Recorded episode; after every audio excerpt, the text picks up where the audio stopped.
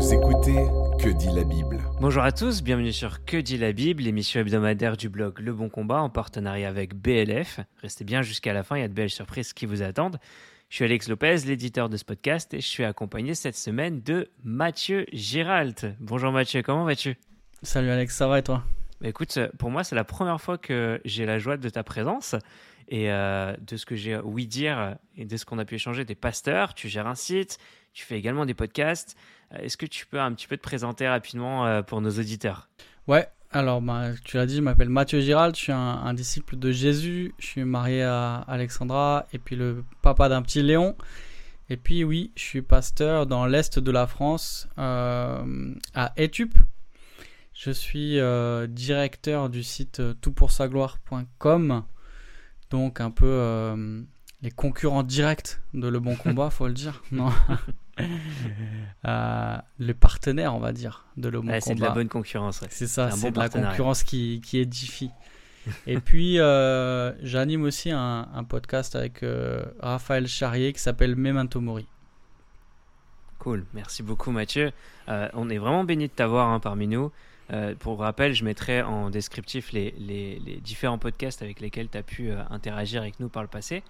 Euh, la question qu'on qu'on a reçue cette semaine, c'est que dit la Bible sur l'art et quelle est sa place dans nos églises, dans le culte, etc. Donc je vais, euh, poser ma première question. Est-ce que déjà la Bible parle d'art? Question suivante.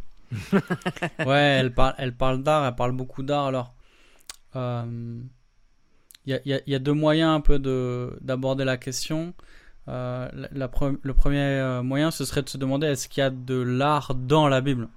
Et effectivement, alors je vais te faire un liste, c'est pas exhaustif, mais ça vaut le coup en fait euh, d'être euh, d'être un peu détaillé parce que la Bible parle beaucoup d'art. Elle contient bien sûr de la poésie, euh, elle contient des chants. Il n'y a, qu'à regarder de la, littérature des psaumes. et elle contient aussi de la musique. On lit dans 1 Chronique 23 que, que David a chargé 4000 musiciens dans le temple. Donc c'était aussi euh, dire l'importance de, ce ministère-là euh, pour le culte. On voit aussi de la peinture, on voit de l'art vestimentaire, du modélisme. Ça, euh, notamment dans les, vêtements du, grand prêtre. Il y a vraiment un épisode qui est assez important pour celui qui réfléchit à l'art, c'est la construction du tabernacle. Et avec la construction du tabernacle aussi, les, vêtements du grand prêtre. Euh, ça, on a eu l'occasion de l'aborder. euh, Peut-être on pourra mettre un lien aussi. On a fait un, épisode sur la mode euh, avec Elsie Pommier. C'était assez intéressant. La sculpture, de l'architecture, de la décoration, ce qu'on pourrait appeler, alors si tu fais des études d'art, tu pourrais appeler ça de la performance parce que c'est ce à quoi on pense quand on lit ça, mais je, fais référence aux actes prophétiques. Tu vois, quand Dieu demande aux prophètes de faire certaines choses pour euh, illustrer et renforcer leur discours, c'est presque du théâtre. Alors, on, on va pas le qualifier directement de théâtre, mais on pourrait l'assimiler. De la danse, on voit que euh, souvent la danse, elle est associée euh, au chant. On pense à David qui danse, on pense aussi à, à Myriam. On pense aussi à l'appel du psaume 149 qui loue son nom avec des danses, qu'il psalmodie en son honneur avec le tambourin et la harpe. Et ensuite, il y a tous les métiers d'artisanat d'art broderie, tapisserie, ébénisterie, parfumerie, joaillerie, coutellerie. Euh, voilà. Cette liste pour dire que la Bible euh, parle de l'art et euh, la Bible en elle-même est un objet euh, d'art littéraire. Donc ça c'est je, me, je me permets sur un Bien point sûr. parce que tu, tu rebondis et c'est- enfin je rebondis et c'est très intéressant ce que tu dis.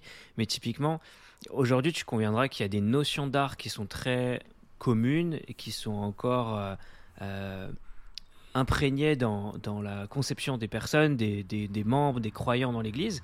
Et il y en a d'autres qui sont un peu moins mises en, en avant, voire peut-être un petit peu mis de côté, oubliées, où on ne sait pas trop comment les positionner. Euh, est-ce que dans la Bible, tu as des exemples qui peuvent nous éclairer un peu là-dessus? Alors, est-ce que tu penses à des choses en particulier de quand Bah, tu me dis? ty- Typiquement, tu vois, la, la- le- les chants, on est d'accord qu'il y a, il y a une expression d'art qu'on vit encore aujourd'hui dans l'Église.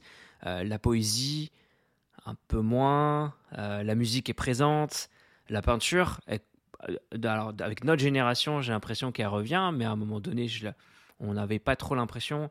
Il y avait des, un petit peu une forme de conservationnisme qui était, qui était présent, qui disait Ah ben non, la peinture, est-ce qu'on est qu'on peut la permettre dans le culte, etc.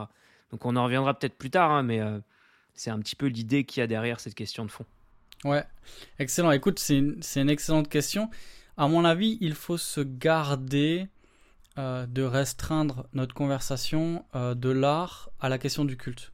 Alors là, de manière particulière, c'est ce qu'on va faire aujourd'hui et je trouve que c'est une bonne question. Euh, mais je trouve ça dommage en fait que souvent on ne parle d'art que dans le cadre du culte, comme si cette vocation en, somme n'était légitime que pour servir le culte. et, un autre moyen, peut-être que ça va répondre à ta question, tu me diras, mais un autre moyen d'aborder la question de l'art, c'est de la considérer, considérer de manière plus large euh, comme s'inscrivant dans la vocation culturelle de l'être humain.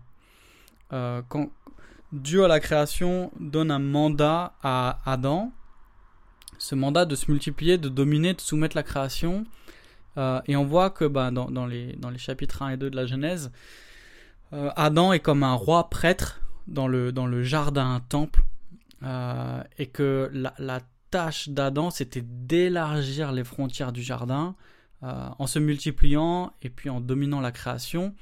Euh, ça c'est ce qu'on appelle communément le, mandat culturel et l'idée c'était de, de remplir la terre de, de sa gloire.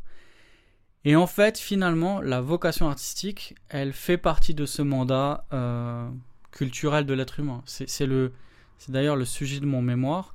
Et c'est comme ça que je l'ai abordé. C'est-à-dire que je suis parti du, mandat culturel de l'être humain et j'ai inscrit le mandat artistique à l'intérieur de ce mandat culturel. Et dès lors, il y a un lien entre euh, la culture et le culte. Ça, je vais le développer euh, plus tard. Mais on peut et on doit penser euh, l'art en dehors du culte. Et donc, c'est tout à fait légitime de se poser la question y a-t-il des formes d'art qui sont légitimes dans le culte et d'autres non? Et là, on va retrouver euh, toutes les discussions autour du principe régulateur notamment. Euh, et donc, il me semble important de poser la question, et moi je répondrai à mon avis comme vous, que toutes les formes d'art ne sont pas légitimes dans le cadre du culte. Pour autant, je pense qu'elles sont légitimes en tant qu'art. Et c'est là où euh, la distinction nous permet euh, d'aborder chacune des conversations dans le cadre approprié. Le problème, c'est que si on, aborde l'art que dans le cadre du culte, alors on, légitimise l'art que en fonction du culte, et il me semble que euh, c'est beaucoup plus riche que, cela. Bien sûr, je suis très d'accord avec toi. D'ailleurs, c'est très intéressant cette question que tu abordes parce qu'on a souvent tendance à voir un petit peu le mandat créationnel comme étant un mandat on, l'associe d'ailleurs pas du tout à un mandat peut-être culturel de manière instinctive, euh, voire même un, moment, un, mandat où on va multiplier euh, cet aspect de d'art et qu'il y a une notion d'art dedans. Donc c'est très intéressant et je pense que tu fais bien de rappeler à nos auditeurs que euh, il faut surtout pas cantonner l'art à la, notion de culte. L'art existe dans le culte et je pense qu'il a, il y a sa place. comment et quoi, ça on va voir ça ensemble. Mais, euh, mais c'est vrai qu'en dehors du culte, il a, également, il vit et il a sa place, il a son existence. Et, euh, c'est, un très très bon point que tu soulèves. Euh, d'ailleurs, si on devait se focaliser pour un temps sur la place du culte, quelle est la place de l'art dans nos églises, dans, dans nos cultes, dans nos activités en général? Ouais, alors euh, là encore, si tu veux, je te, je te propose que euh, je prenne une dimension un peu plus globale, plus large, et après je vais, je vais euh, réduire et puis finalement arriver à, ta question. Je t'en prie. on, déjà, il faut reconnaître qu'on ne peut pas séparer culture et culte. Il y, a une phrase d'un philosophe qui s'appelle Paul Tillich, un, un, philosophe et un théologien allemand, qui a dit La religion est la substance de la culture et la culture est la forme de la religion. La religion est la substance de la culture et la culture est la forme de la religion. Il y a, deux points que moi j'aime bien euh, mettre en avant dans ces discussions. C'est d'abord que la culture, elle a toujours une dimension culturelle. L'homme est un être religieux. L'homme a été créé coram deo euh, et donc il est fondamentalement religieux. La culture qu'il produit et donc l'art qu'il va produire aura toujours une dimension euh, culturelle, une dimension religieuse. Donc en fait, toute production culturelle va être teinté de l'orientation euh, religieuse de celui qui l'a créé. Euh, en d'autres termes, ce qu'un artiste va faire va révéler les motivations de son cœur, va révéler qui il adore finalement. Euh, tout, tout, ce que l'artiste produit va révéler l'état de son cœur. Donc, premièrement, la culture a toujours une dimension culturelle. Mais deuxièmement, le culte a toujours une dimension culturelle. En fait, on ne peut pas penser le culte en dehors de la culture. D'abord parce que le culte s'inscrit dans un contexte culturel. Et d'ailleurs, on le voit hein, quand on fait une, théologie du culte dans l'Ancien Testament. Euh, le culte d'Israël est toujours euh, en conversation avec l'époque dans laquelle il s'inscrit. Le plus souvent en polémique, parce que euh, justement, le, culte de Yahvé vient complètement tout redéfinir et euh, donc, premièrement, il s'inscrit dans un contexte culturel. Deuxièmement, il se sert de moyens culturels pour exister. C'est-à-dire que euh, on n'a pas de, de culte sans expression culturelle. Et ça, je vais, je vais en parler tout à l'heure. Euh, on doit le dire, l'art tient une place importante dans notre culte, mais quand on dit ça, moi je préfère parler de dimension artistique du culte plutôt que parler de culte, de d'art dans le culte. Pourquoi? Parce qu'on l'a dit, l'art possède une dimension euh, religieuse en tant que telle, mais l'art n'est pas le culte. Euh, c'est-à-dire que, c'est ce que je disais tout à l'heure, on ne peut pas réduire la fonction de l'art à celle du culte, ou assujettir la fonction de l'art à celle du culte. La vocation de l'artiste, elle possède une dimension religieuse, mais sa vocation en tant qu'artiste n'est pas assujettie au culte. Donc pour moi, il faut faire la différence entre la dimension religieuse et le culte, comme il faut faire euh, la différence entre la dimension artistique et l'art en tant que tel. Et là, il y a une notion euh, que j'aime, enfin que je trouve utile d'un philosophe sur lequel je travaille, qui s'appelle Calvin Sirveld, philosophe de l'art chrétien. Et lui, il parle d'art encapsulé. En fait, il parle d'art et il, parle du but que devrait poursuivre l'art. Et dit, mais des fois, l'art euh, on s'en sert pour faire autre, chose que de l'art. Par exemple, de la publicité. On peut utiliser de l'art pour faire de la publicité. Mais dès lors, il part d'art encapsulé dans la mesure où on se sert de l'art pour autre chose que de l'art. Et je propose qu'on puisse parler aussi d'art encapsulé pour parler d'art euh, dont on se sert dans le culte et euh, qu'on utilise pour la louange de Dieu et l'édification de son peuple. Et donc là, il me semble que euh, de manière assez naturelle par rapport à ce que nous dit l'Écriture, on retrouve la musique et les chants. Je mettrai aussi à ce rang-là la prédication qui est un, art oratoire. Euh, et je propose une piste de réflexion. Alors ça c'est euh, un appel aussi à tous nos amis qui font des études ou qui ont ces vocations. Mais l'architecture, l'architecture intérieure, la décoration. Il me semble qu'en tant qu'évangélique, héritier de la, du protestantisme, on a un, problème avec euh, les images en général et avec euh, les bâtiments aussi. on passe notre temps à dire que l'église c'est pas un bâtiment, etc. C'est l'assemblée des croyants et on a tout à fait raison, il me semble, de le dire, de le répéter, de le clarifier. Après, on se rassemble à un endroit. et bien sûr que ce n'est pas le bâtiment qui fait l'assemblée, c'est l'assemblée qui définit euh, là où on s'assemble, n'empêche que si on regarde dans la Bible, tous les lieux où le peuple s'assemblait avaient une forte dimension symbolique. Euh, et ma question c'est, qu'est-ce que nos bâtiments d'église, puisqu'on en a, et qu'on ne peut pas s'en affranchir, ou difficilement, mais qu'est-ce que ces bâtiments euh, disent de ce que nous croyons? Dans quelle mesure en fait ils sont en train de raconter quelque chose du message de l'évangile? Euh, donc voilà, ça c'est une discussion. Euh, ça vaudrait peut-être euh, faire un, podcast avec un architecte ou un architecte d'intérieur. Mais il me semble que bien souvent, on a un message qui est hyper puissant et on a un bâtiment qui dit le contraire de notre message. Et on a une espèce de culture de l'austérité. Voilà, bon, il y aurait une discussion à voir, je vais pas développer, mais c'est une piste que je lance. C'est super intéressant ce que tu dis là, je pense que ça va parler à beaucoup. Et j'ai des amis qui sont d'ailleurs dans, dans, ce milieu-là, et j'espère que ce podcast leur, leur suscitera de l'intérêt. comment est-ce que la parole elle peut être utile? Parce que je pense que, comme tu l'as dit, il y a des musiciens, il y a des chanteurs, on a des architectes, on a des décorateurs, des, artistes dans nos églises, des personnes qui sont douées. Et bien souvent, et pour en avoir parlé avec certains, euh, ces dons-là, quand ils cherchent à être mis à, profit pour l'Église, et pas juste dans le domaine du culte, mais, mais à large échelle, il manque un peu de repères, manque un peu de solidité sur, euh, OK, qu'est-ce que la parole peut me dire, et comment est-ce que la parole peut être utile et rassurante à tous les artistes qui sont dans hmm. nos églises et dans nos assemblées.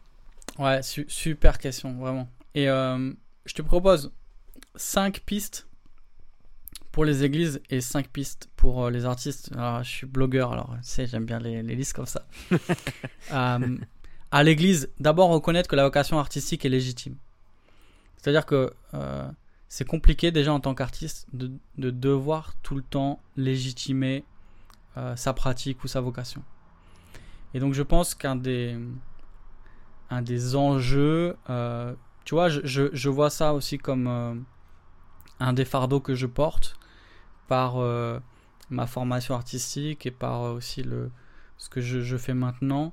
en lien aussi avec Majestar, Majestar qui est un, collectif d'artistes chrétiens, d'art visuel, et puis dedans on, on, a une dimension aussi de, de, formation et de pédagogie, mais il me semble important de rappeler que la vocation artistique est légitime.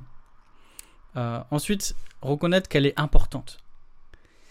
Euh, c'est-à-dire que c'est pas la, voie de garage ou euh, le truc pour les excentriques qui savent rien faire d'autre, mais on veut encourager en fait la vocation artistique. Et moi, je rêve d'églises qui, qui, comprennent l'enjeu de l'art et qui, qui aient une vision de la vie qui soit globale.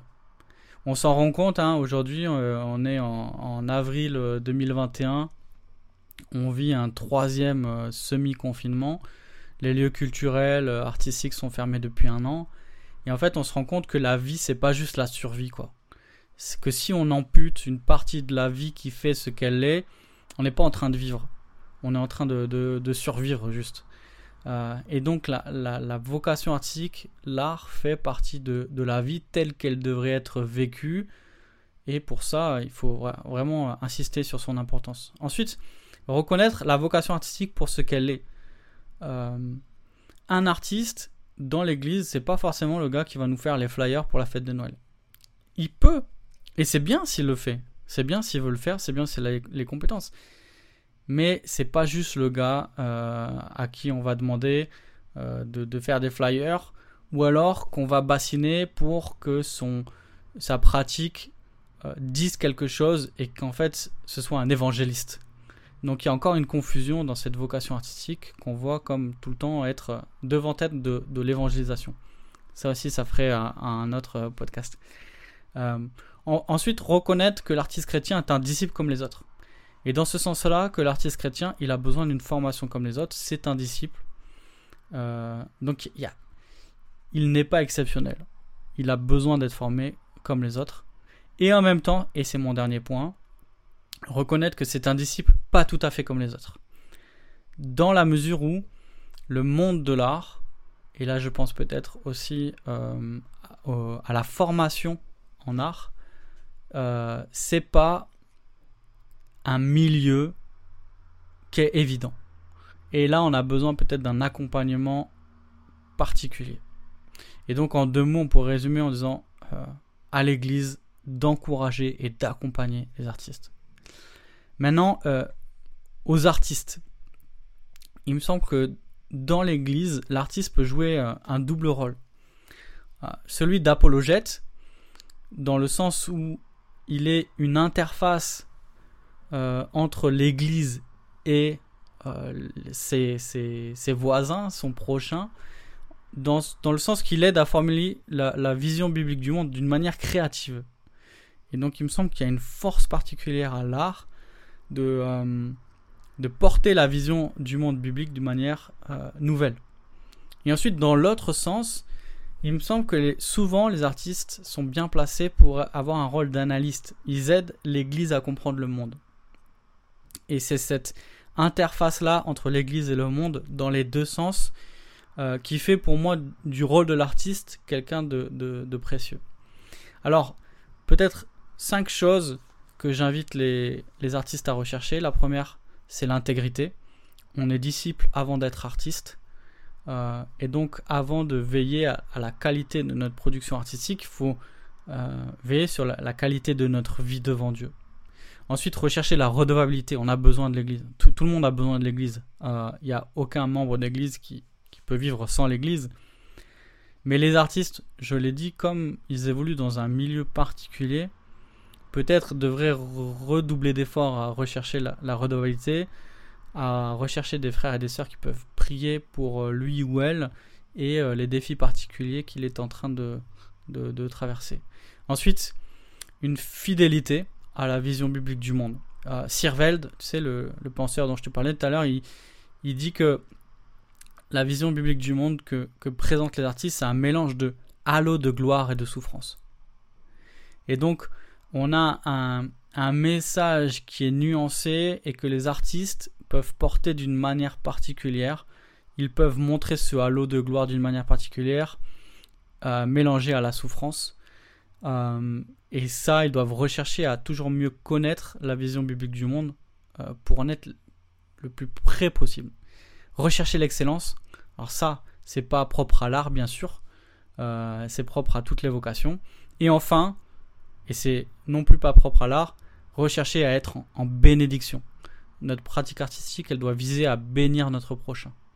Et c'est dans ce sens-là où aussi on doit euh, s'inscrire dans la vision de l'Église de, bénir notre prochain et euh, s'entourer de gens qui pourront nous aider à réfléchir à la manière dont euh, notre pratique artistique peut bénir notre prochain. Alors parfois ça va être pas du tout comme on, l'attend, peut-être de manière beaucoup moins euh, directe, Euh, mais il me semble que c'est ce qu'on doit viser en tant qu'artiste. Ah, merci Mathieu, franchement c'est extrêmement pertinent ce que tu racontes. Et quelque part ça m'a fait rire parce que j'ai vécu ces moments où on demandait euh, à ceux qui étaient compétents de le faire un petit flyers pour Noël alors que typiquement c'est très réducteur et quelque part ça challenge vraiment l'église à pouvoir donner une place qui est qui est véritable, qui est identitaire, qui est culturelle, cultuelle et, on voit que l'art en fait embrasse énormément de choses et, euh, on a besoin en tant qu'Église de savoir euh, euh, donner une place, donner une dimension qui est réelle qui est biblique à, toutes les personnes qui, peuplent un peu nos assemblées, qui ont des talents qui sont vraiment, vraiment forts. Honnêtement, à titre d'exemple, pour ceux qui connaissent ou qui utilisent l'application La Bible, euh, il y, a, il y a- il y a toujours... euh, bah, ils ont mis en place des vidéos euh, qui s'appellent Bible Project et qui, honnêtement, j'ai aucune compétence, capacité artistique. Vous me donnez une feuille et un crayon, je fais rien avec. Et, et- et eux, ils arrivent quand même à, à sublimer et à faire passer des messages. ils, ils font des résumés de Bible, en fait, de, de- de Ouais, livres ouais. bibliques qui sont extrêmement bien faits. Et, euh, et qui sont. Alors, on est très content quand on a euh, quelque chose qui nous parle, qui est, graphique, une infographie, une vidéo, quelque chose, mais c'est une forme d'expression d'art.